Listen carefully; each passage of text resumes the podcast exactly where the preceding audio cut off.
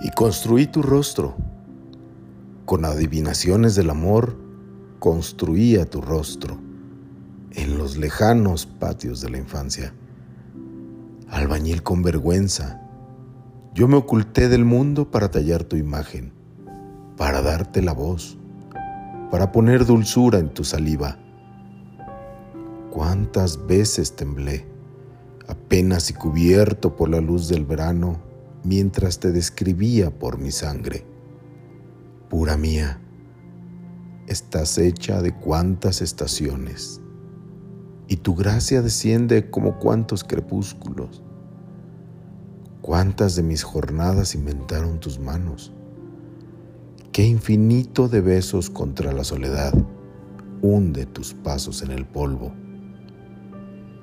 Yo te oficié, te recité por los caminos Escribí todos tus nombres al fondo de mi sombra.